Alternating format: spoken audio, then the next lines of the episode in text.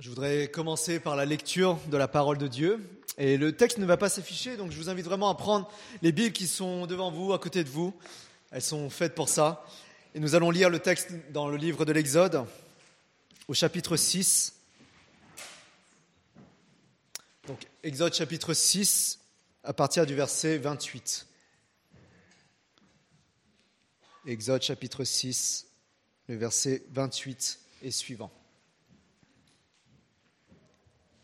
Lorsque l'Éternel parla à Moïse en Égypte, il lui dit, Je suis l'Éternel, répète au Pharaon, au roi d'Égypte, tout ce que je te dis. Moïse répondit en présence de l'Éternel, Je n'ai pas la parole facile, comment le Pharaon m'écouterait-il? Chapitre 7. L'Éternel dit à Moïse, Regarde, je te fais Dieu pour le Pharaon, et ton frère Aaron sera ton prophète. Toi tu diras tout ce que je t'ordonnerai, et ton frère Aaron parlera au Pharaon pour qu'il laisse les Israélites partir de son pays. De mon côté, j'endurcirai le cœur du Pharaon, et je multiplierai mes signes et mes miracles en Égypte. Le Pharaon ne vous écoutera pas. Je porterai la main contre l'Égypte, et c'est par de grands actes de jugement que je ferai sortir d'Égypte mes armées, mon peuple, les Israélites. Les Égyptiens reconnaîtront que je suis l'Éternel lorsque je déploierai ma puissance contre l'Égypte et ferai sortir les Israélites du milieu d'eux. Moïse et Aaron se conformèrent à ce que l'Éternel leur avait ordonné. C'est ce qu'ils firent. Moïse était âgé de 80 ans et Aaron de 83 ans lorsqu'ils parlèrent au Pharaon. L'Éternel dit à Moïse et à Aaron, Si le Pharaon vous dit, Faites un miracle, tu ordonneras à Aaron, Prends ton bâton et jette-le devant le Pharaon. Le, bâton se changera alors en serpent. Moïse et Aaron allèrent trouver le Pharaon et se conformèrent à ce que l'Éternel avait ordonné. Aaron jeta son bâton devant le Pharaon et devant ses serviteurs, et il se changea en serpent. Cependant, le Pharaon appela des sages et des sorciers, et les magiciens d'Égypte, eux aussi, en firent autant par leurs sortilèges. Ils jetèrent tous leurs bâtons, et ceux-ci se changèrent en serpents. Mais le bâton d'Aaron engloutit les leurs. Le cœur du Pharaon s'endurcit et il n'écouta pas Moïse et Aaron. Cela se passa comme l'Éternel l'avait dit. Je vous invite à la prière.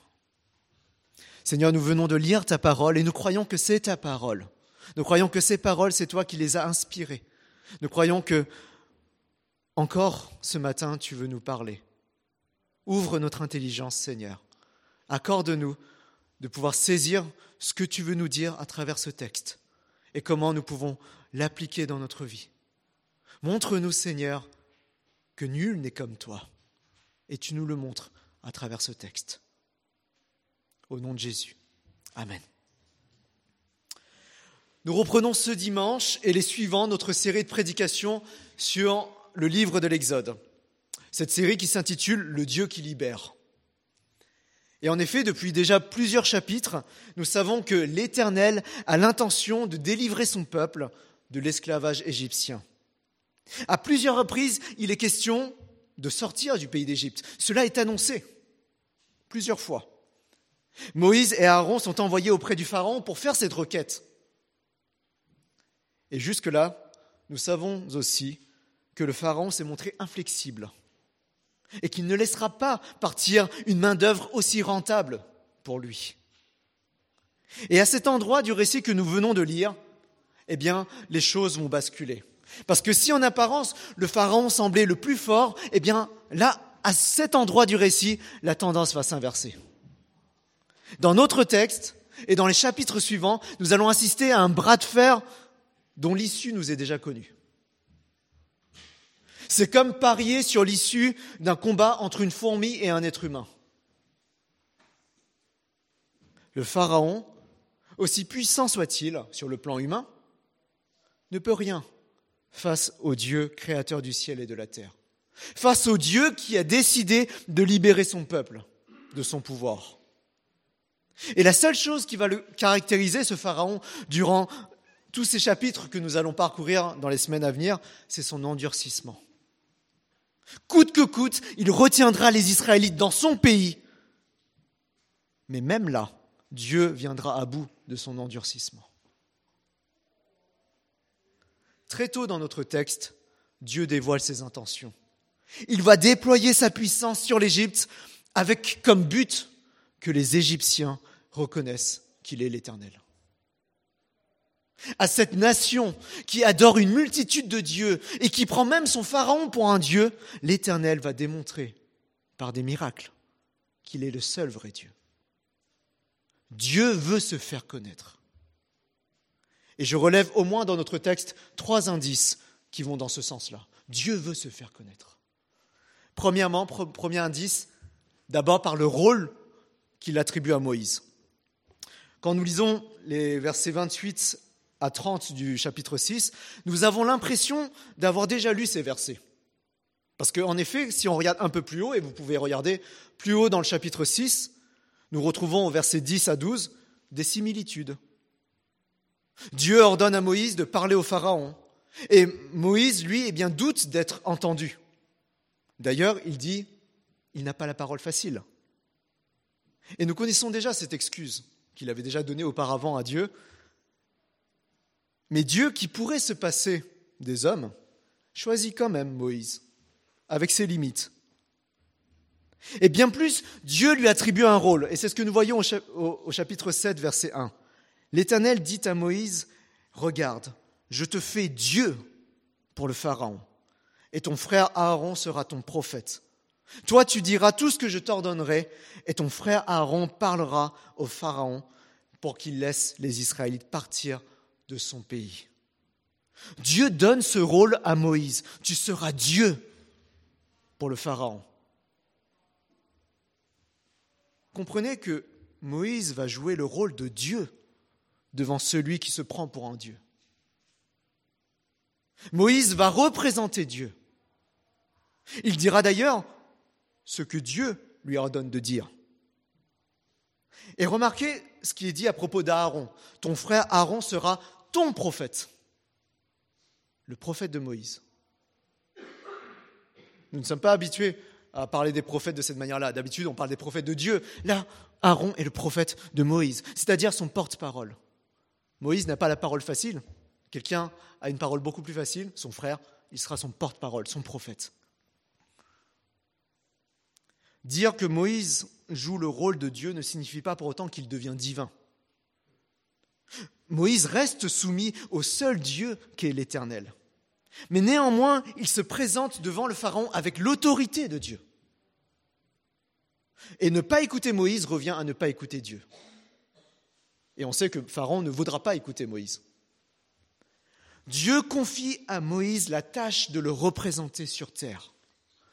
Et certains commentateurs ont fait remarquer que cela correspondait à la vocation qu'avaient initialement Adam et Ève.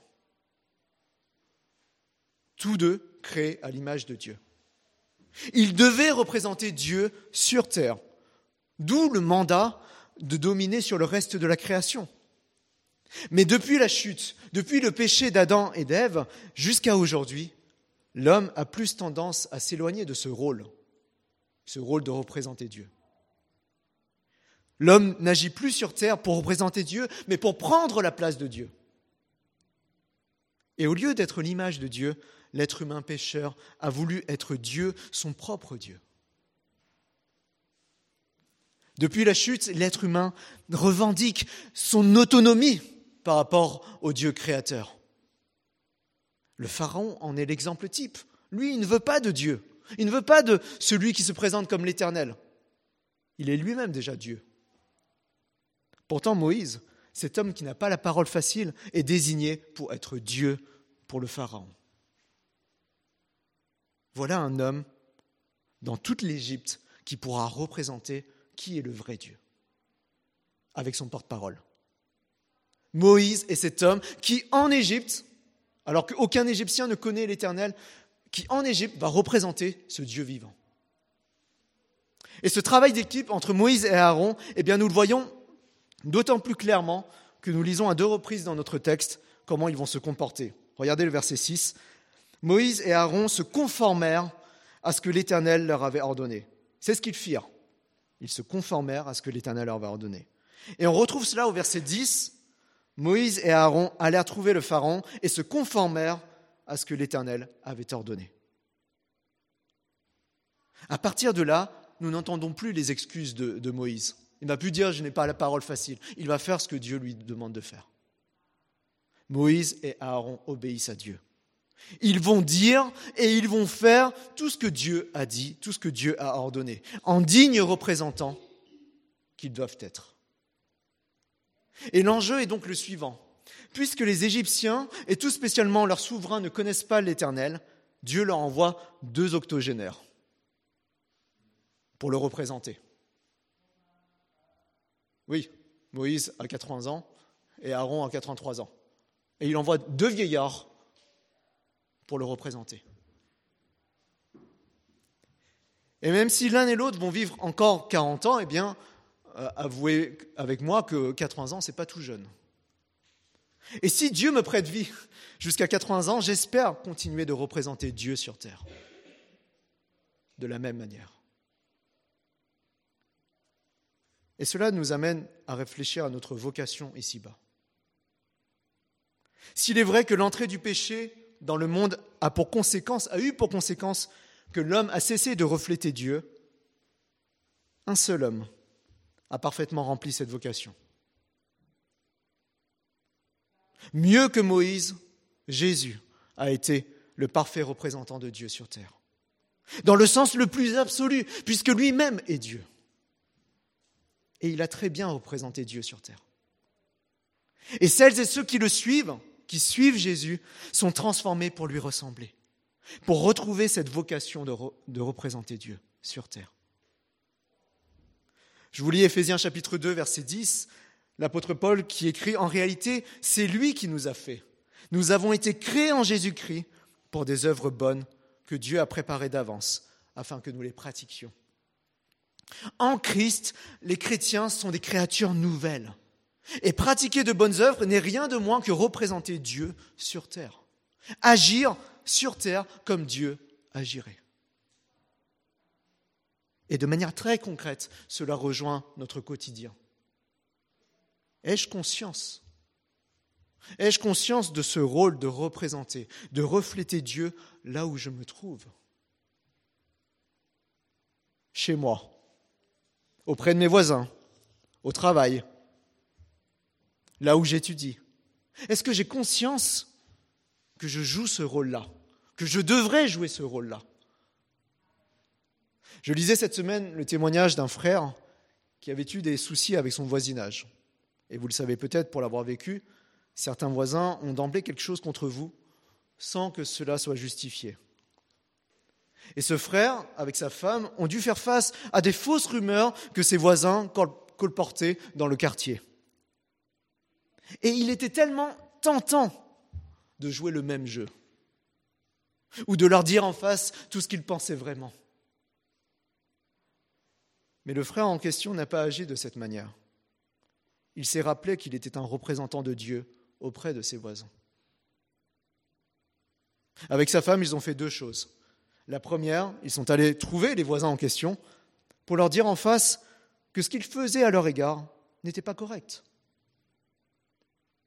Et que s'ils avaient vraiment un, reproche à leur faire, eh bien, ils devaient plutôt s'adresser à eux directement. Et puis la deuxième chose, c'est qu'ils ont agi avec bienveillance, en continuant de saluer leurs voisins, en leur rendant service, même sans qu'ils ne le sachent. Par exemple, en ramassant leur poubelle quand elle était renversée par le vent ils ont joué leur rôle de représentants de Dieu pour leurs voisins. Et ce n'est qu'un exemple de ce que signifie représenter Dieu pour les autres. Et il se peut que là où nous vivons, là où nous travaillons, là où nous étudions, nous soyons la seule personne consciente qu'elle a pour vocation de représenter Dieu sur terre.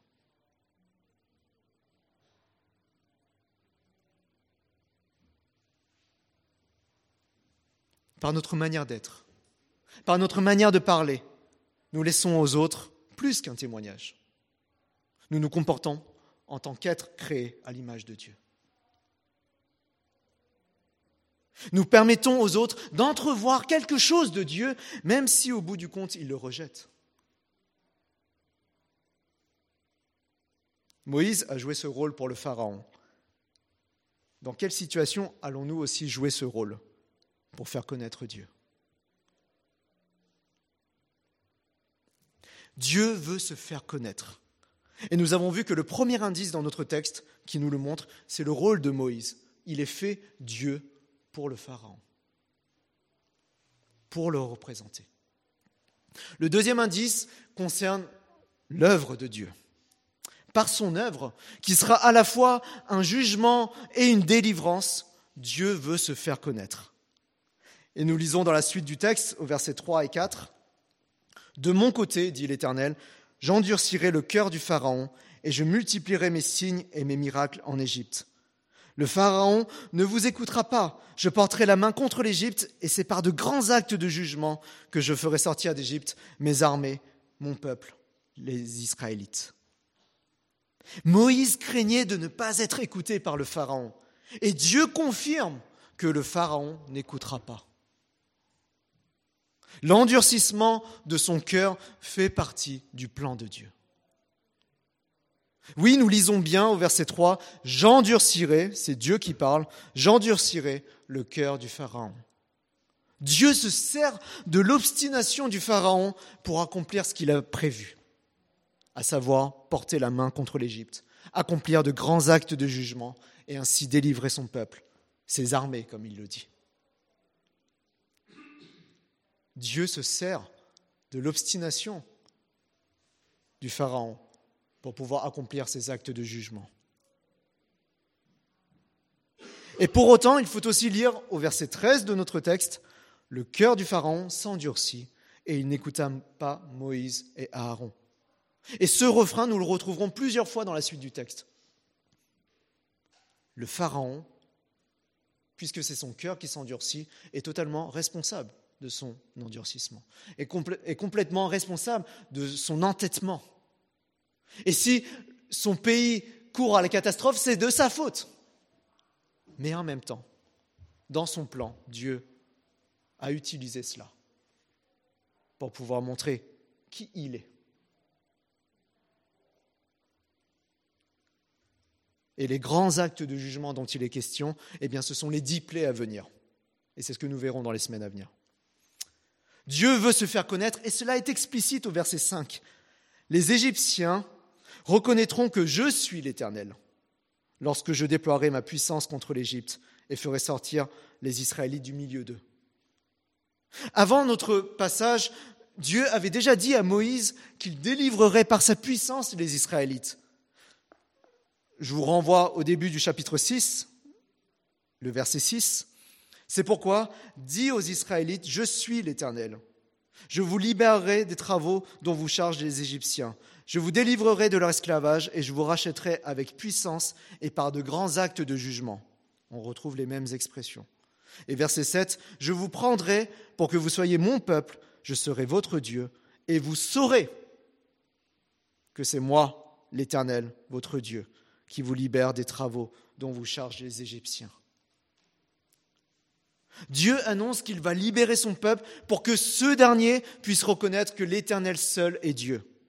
Et dans notre texte d'aujourd'hui, Dieu a la même intention de se faire connaître par les Égyptiens. Eux aussi, en voyant toutes les plaies, en voyant la sortie des, Israélites, sauront que l'Éternel est Dieu. Ce que les Égyptiens doivent savoir, ce n'est pas seulement que l'Éternel est le Dieu d'Israël, mais qu'il est le seul vrai Dieu. Il n'y en a pas d'autre. Et en voyant les éléments naturels se déchaîner, ils comprendront qu'il n'y a qu'un seul Dieu. C'est celui des Hébreux. Leurs dieux ne sont rien. Mais celui qui va porter la main contre l'Égypte, lui, c'est l'Éternel. C'est lui qui juge celles et ceux qui ne l'écoutent pas. C'est lui aussi qui délivre dans sa grâce celles et ceux qui sont opprimés. Et non seulement l'Éternel a le souci qu'Israël, son peuple, reconnaisse qu'il est Dieu, mais il a aussi le souci que l'Égypte reconnaisse qu'il est Dieu. Dieu veut se faire connaître. Dieu veut qu'on reconnaisse qu'il est Dieu. Nous l'avons dit au début de ce culte, Dieu est le Créateur, le Créateur de tous les êtres humains. Tous, sans exception, doivent le reconnaître comme Dieu. Et c'est d'ailleurs l'intention que Dieu dévoile au Pharaon un peu plus tard. Nous lisons au chapitre 9, versets 14 à 16. Chapitre 9, versets 14 à 16. En effet, cette fois je vais envoyer tous mes fléaux contre ton cœur, contre tes serviteurs et contre ton peuple, afin que tu saches qu'il n'y a personne qui soit pareil à moi sur toute la terre. Si j'étais intervenu pour te frapper de la peste, toi et ton peuple, tu aurais disparu de la terre. Mais voilà pourquoi je t'ai suscité. C'est pour te montrer ma puissance et afin que mon nom soit proclamé sur toute la terre. Dieu veut se faire connaître. Pas seulement à Israël, pas seulement en Égypte, mais sur toute la terre. Souvenez-vous de vos cours d'histoire sur l'Égypte, sur cette civilisation faste. Souvenez-vous de ces Égyptiens qui avaient leur mythologie, leur Dieu, et que leur vision du monde était façonnée par ces croyances-là. Et contrairement aux ancêtres du peuple d'Israël, eh bien, eux n'avaient pas reçu une révélation spéciale de Dieu. Mais maintenant, l'heure de vérité a sonné. Ils vont découvrir qu'il n'y a qu'un seul Dieu. Ils vont découvrir que celui qui les frappe de toutes sortes de maux, c'est le seul vrai Dieu. Dieu va montrer sa puissance. Et ainsi son nom sera proclamé, il le dit ici, sur toute la terre. Par son œuvre grande et merveilleuse, qui comprend à la fois la délivrance et le jugement, Dieu se révèle, Dieu se fait connaître. Quand Jésus, Jésus le parfait représentant de Dieu sur la terre, quand il est venu, il nous a fait connaître le Père. Et quelle est l'œuvre de Dieu par excellence qui réunit le salut et le jugement? Quelle est l'œuvre par excellence qui réunit à la fois le salut et le jugement? Je vous interroge. C'est la croix. Mais cette fois-ci, le jugement, le châtiment, la colère de Dieu n'est pas dirigé contre un peuple, mais contre un seul homme. Contre celui qui est son Fils bien-aimé. Cette fois-ci, le salut est accompli par un seul homme, Jésus, son Fils bien-aimé. Et nous savons que ce jugement qui est tombé sur lui devait être le nôtre. Mais au lieu de nous frapper, Dieu a frappé son Fils.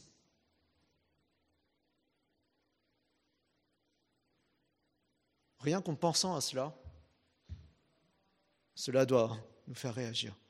Au lieu de nous frapper, Dieu a frappé son Fils. Celui qui n'a commis aucun péché et qui a porté les nôtres. Et je ne peux m'empêcher de lire Ésaïe 53 qui nous dit cela aussi. Ésaïe 53, versets 4 et 5. Pourtant, ce sont nos souffrances qu'il a portées. C'est de nos douleurs qu'il s'est chargé. Et nous, nous l'avons considéré comme puni, frappé par Dieu et humilié. Mais lui, il était blessé à cause de nos transgressions, brisé à cause de nos fautes. La punition qui nous donne la paix est tombée sur lui. Et c'est par ses blessures que nous sommes guéris. Salut et châtiment dans le même événement qu'est la croix. C'est par cette œuvre-là que Dieu se fait connaître, que Dieu fait connaître son amour pour ses créatures. C'est cette œuvre que nous voulons annoncer pour que le monde sache qu'il est Dieu, que le Dieu qui nous a créés est aussi le Dieu qui nous sauve. Il n'y en a pas d'autre. Le même Dieu qui nous a créés, c'est celui qui nous sauve. Dieu veut que le monde sache ce qu'il a fait.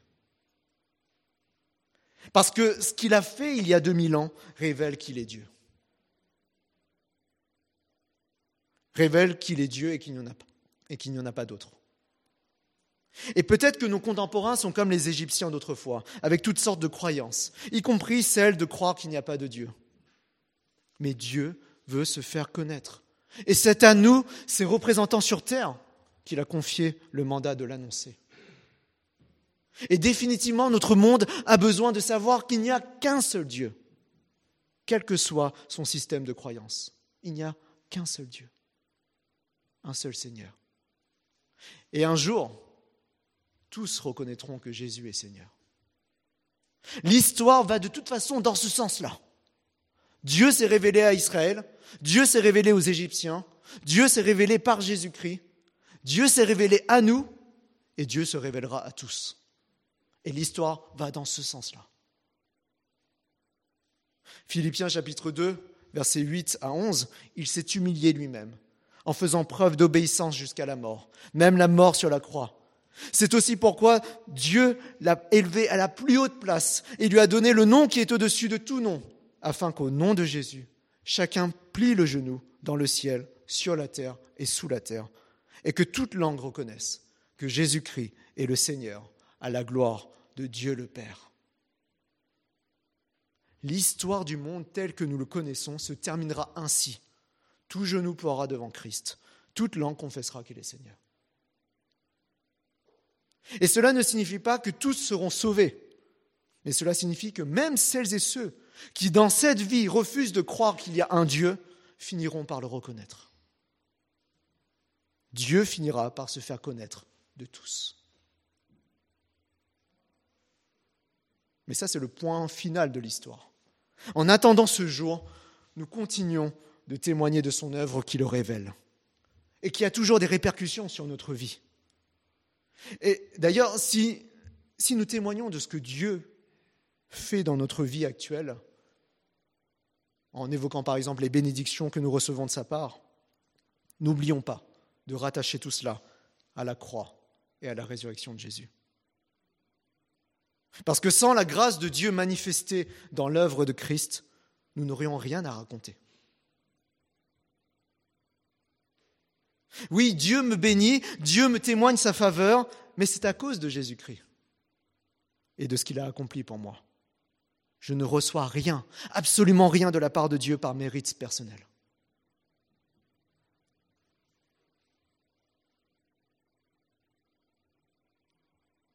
De telle sorte que lorsque je parle de ce que Dieu a fait pour moi, l'attention soit portée sur lui et non pas sur moi.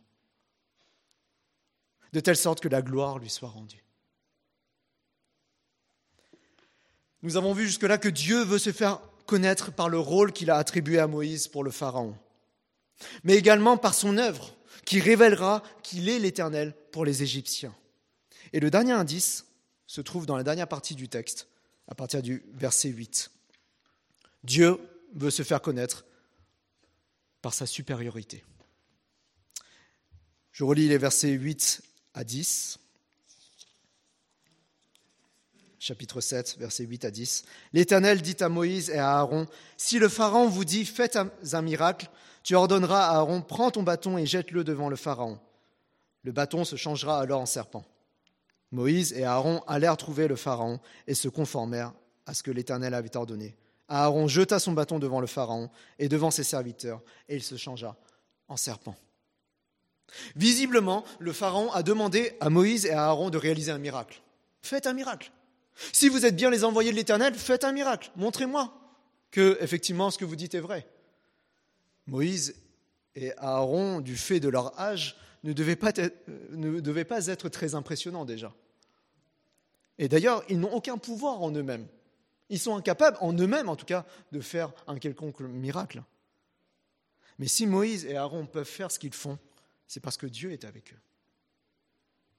Et c'est pourquoi le miracle s'opère.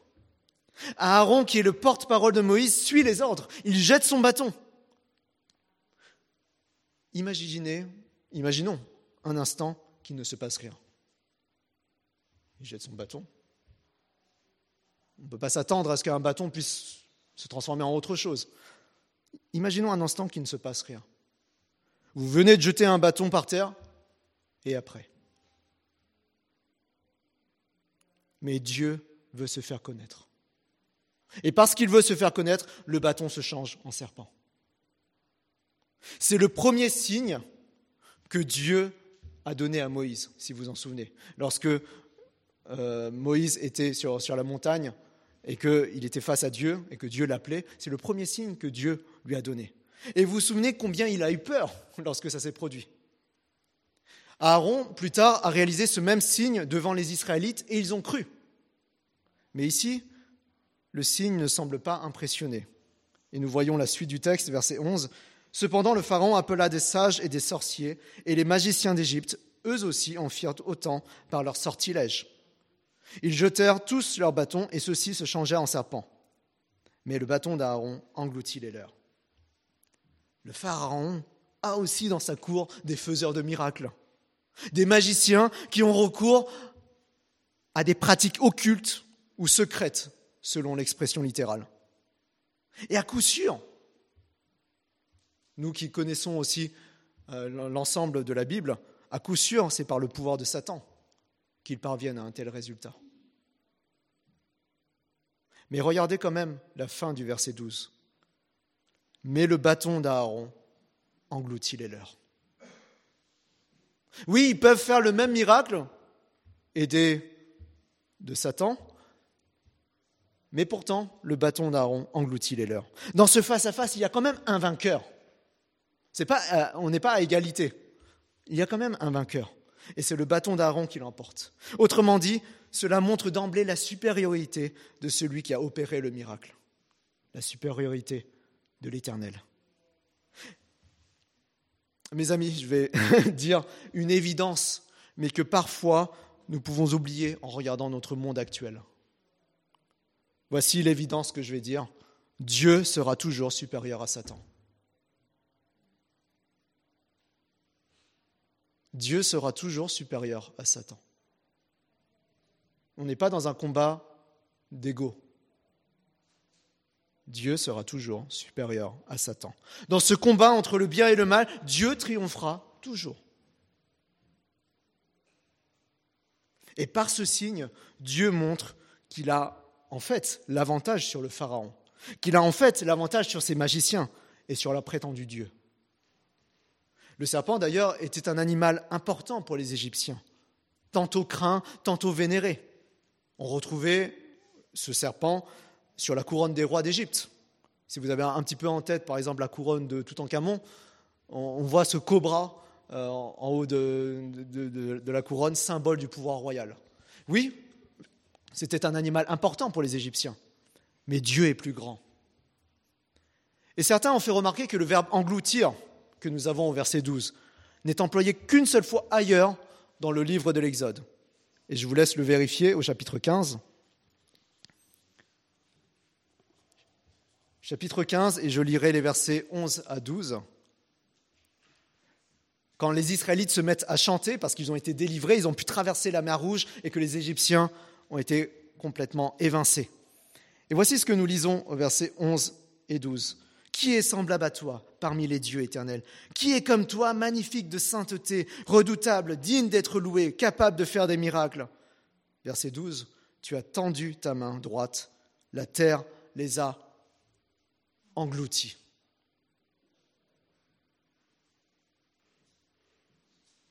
Le parallèle est intéressant. Voilà comment Dieu s'est débarrassé des Égyptiens. Et avant tout cela, déjà dans la cour du Pharaon, Dieu se fait connaître aux Égyptiens par sa supériorité, le bâton d'Aaron qui engloutit les autres bâtons. Mais nous connaissons le résultat. Malgré ce signe probant, au verset 13 du chapitre 7, eh bien, nous connaissons le résultat. Le cœur du Pharaon s'endurcit et il n'écouta pas Moïse et Aaron. Cela se passa comme l'Éternel l'avait dit. Nous ne sommes qu'au début de ce que Dieu est en train de réaliser en Égypte. De plus grands signes, de plus grands miracles vont se produire et bouleverser le pays. Quant à nous, que ce récit nous rappelle la supériorité de Dieu. Cela ne doit pas faire de nous des croyants arrogants devant les autres, parce que nous avons de notre côté celui qui est le plus fort et le plus grand. Non, que ce récit nous rappelle la supériorité de Dieu qui est au-dessus de tout pouvoir, de tout système, même le plus corrompu et le plus dangereux sur cette terre. Dieu est supérieur. Et en réalité, ce sont les personnes qui s'opposent à Dieu qui sont en danger. Et c'est ce que nous verrons avec le Pharaon. Ce sont les personnes qui s'opposent à Dieu qui sont en réalité en danger.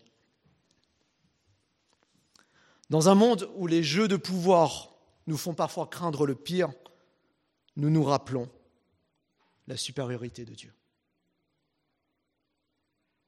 Car le vrai souverain de la terre, c'est Dieu, et il veut qu'on le sache.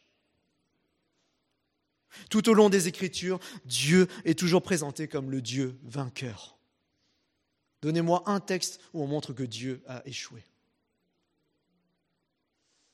Tout au long des Écritures, Dieu est toujours présenté comme le Dieu vainqueur. Et c'est ce Dieu que nous adorons. C'est ce Dieu que nous connaissons. Et je mentionnerai deux exemples dans le Nouveau Testament. D'abord Colossiens chapitre 2, versets 13 à 15. Il nous a pardonné de toutes nos fautes.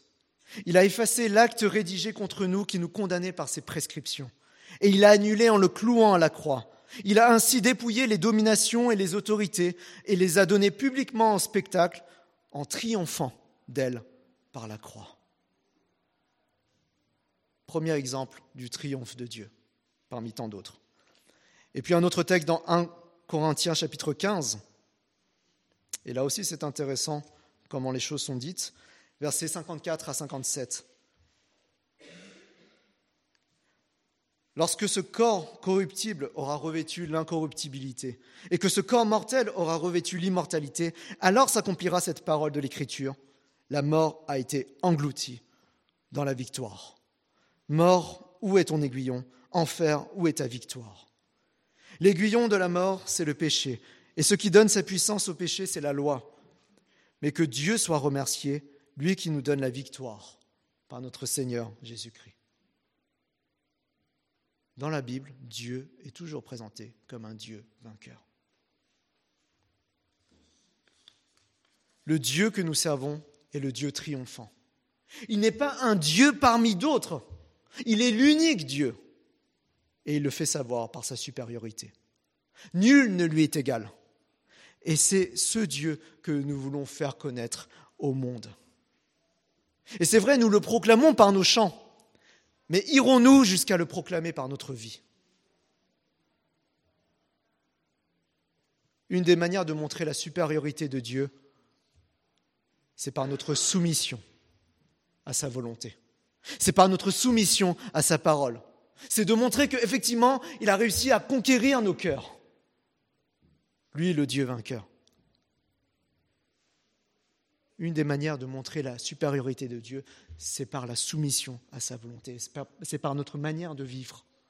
Et écoutez ce que Jésus dit à ce sujet, Matthieu chapitre 5, verset 16. Que de la même manière, votre lumière brille devant les hommes, afin qu'ils voient votre belle manière d'agir et qu'ainsi ils célèbrent la gloire de votre de votre Père céleste. Ne sous-estimons pas ce que Dieu peut faire dans notre vie, ce que Dieu peut utiliser dans notre vie pour se révéler aux autres. Que votre lumière brille devant les hommes, afin qu'ils voient votre belle manière d'agir et qu'ainsi ils célèbrent la gloire de votre Père céleste. Ce sont les paroles de Jésus.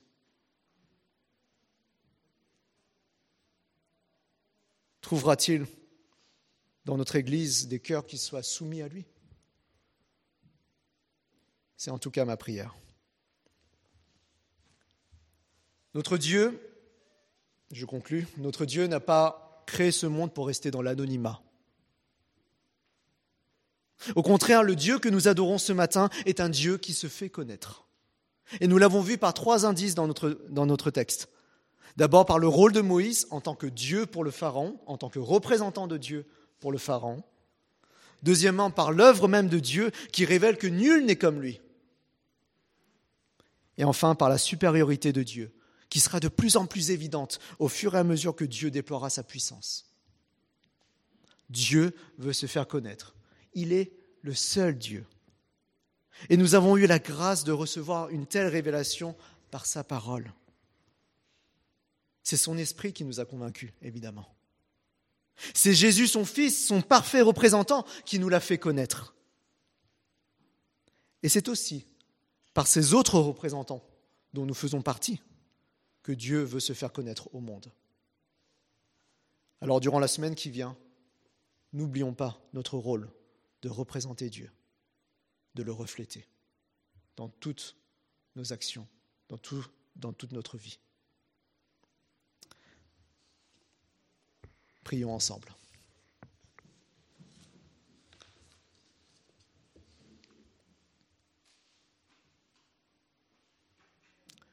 Seigneur, nous voulons te rendre grâce pour ta parole, te remercier parce que c'est toi qui nous convainc que tu es le seul et l'unique Dieu.